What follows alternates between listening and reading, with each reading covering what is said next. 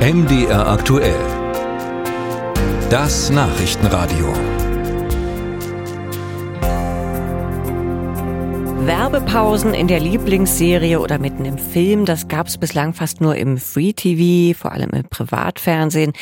Streaming-Anbieter wie Amazon warben sogar damit, dass man bei ihren Diensten werbefrei schauen kann. Der Marktplatz Amazon ist inzwischen ja zu einem gigantischen Medienunternehmen herangewachsen, produziert ja auch eigene Filme und Serien.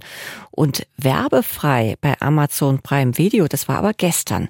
Ab sofort und für viele überraschend präsentiert Amazon Prime Video regelmäßig Werbung. Und wer das nicht will, muss künftig 2,99 Euro monatlich extra zahlen. Verbraucherschützer kündigen dagegen allerdings Widerstand an. Die Verbraucherzentrale will sogar klagen. Darüber habe ich gesprochen mit Michael Hummel von der Verbraucherzentrale Sachsen. Hallo, ich grüße Sie. Viele Kunden von Amazon Prime fühlen sich jetzt wahrscheinlich vor den Kopf gestoßen. Was genau bedeutet die Veränderung denn für die Kunden? Die Veränderung bedeutet für Kunden, dass sie schlicht deutlich mehr Werbung zu sehen bekommen, vermutlich auch zwischen ihren Filmen oder Serien. Das war bisher anders. Da gab es äh, laut Aussage von Amazon nur mal kurze Werbespots am Anfang äh, meiner, meines Films oder meiner Serie. Und das wurde heute eigenmächtig eingeführt am 5. Februar. Klärt Amazon denn seine Kunden genauer darüber auf, wie viel Werbung das sein soll, wie das Ganze funktionieren wird? Amazon ist da sehr zurückhaltend mit Informationen, also da muss man schon eine Weile recherchieren und nachfragen, um genaueres zu erfahren.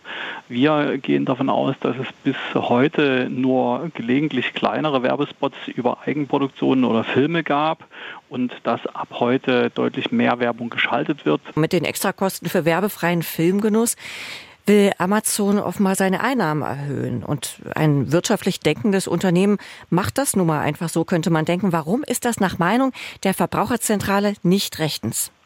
Die Art der Einführung ist das Problem. Amazon hat mit den zahlenden Kunden, die so ein Prime-Abo laufen hatten, einen Vertrag geschlossen unter bestimmten Voraussetzungen und der beinhaltet eben auch, dass ich nur ganz wenig Werbung zu sehen bekomme und diesen Vertrag hat Amazon versucht einseitig zu ändern. Also da kam am 3. Januar eine E-Mail an die betroffenen Kunden, wo drin stand, ab 5. Februar gibt es hier deutlich mehr Werbung und du hast entweder die Wahl, das einfach so zu erdulden oder du upgradest äh, dein Abo um 2,99 Euro im Monat.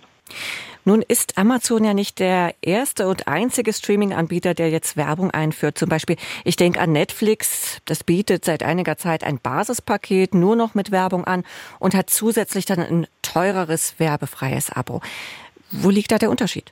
Ja, der Unterschied liegt in der Art und Weise der Einführung. Also Amazon, wenn es das rechtmäßig gemacht hätte, hätte es eben den Kunden das mitgeteilt, hätte denen die Option gegeben, ihr Abo entweder fortzuführen oder zu beenden.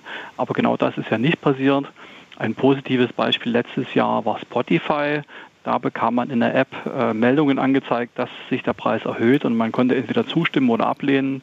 Und wenn man immer abgelehnt hat, dann wurde das Abo eben auch beendet. Und äh, das vermissen wir bei Amazon, das vermissen wir auch bei ganz vielen Anbietern. Und deshalb ist jetzt eine Klage angezeigt. Der Bundesverband der Verbraucherzentralen will Klage erheben. Wie genau will man da vorgehen? Ja, der Bundesverband klagt gegen diese Änderung an sich. Also er versucht, diese Änderung äh, zu unterbinden mit einer Klage. Wir als Verbraucherzentrale Sachsen werden eine Sammelklage einreichen, wo es um den Schaden geht, der den Verbrauchern dadurch entsteht. Also die 2,99 Euro im Monat, das macht im Jahr immerhin 36 Euro aus, die wollen wir für die betroffenen Verbraucher gern auf deren Konten zurückholen. Wie sollte man sich denn als Verbraucher, der vielleicht einmal so ein Kunde ist, verhalten? Ja, als Verbraucher kann man dagegen widersprechen. Äh, die Stiftung Warentest hat da auch schon einen Musterbrief online gestellt, den kann man sehr einfach finden. Die Erfolgsaussichten sind da wahrscheinlich nicht so groß.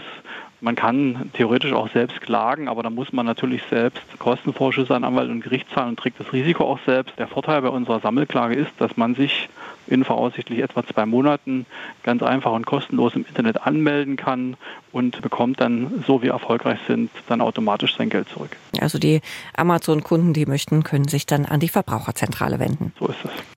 Michael Hummel von der Verbraucherzentrale Sachsen zur Klage gegen Amazon als Streaming-Anbieter im Interview hier bei MDR aktuell.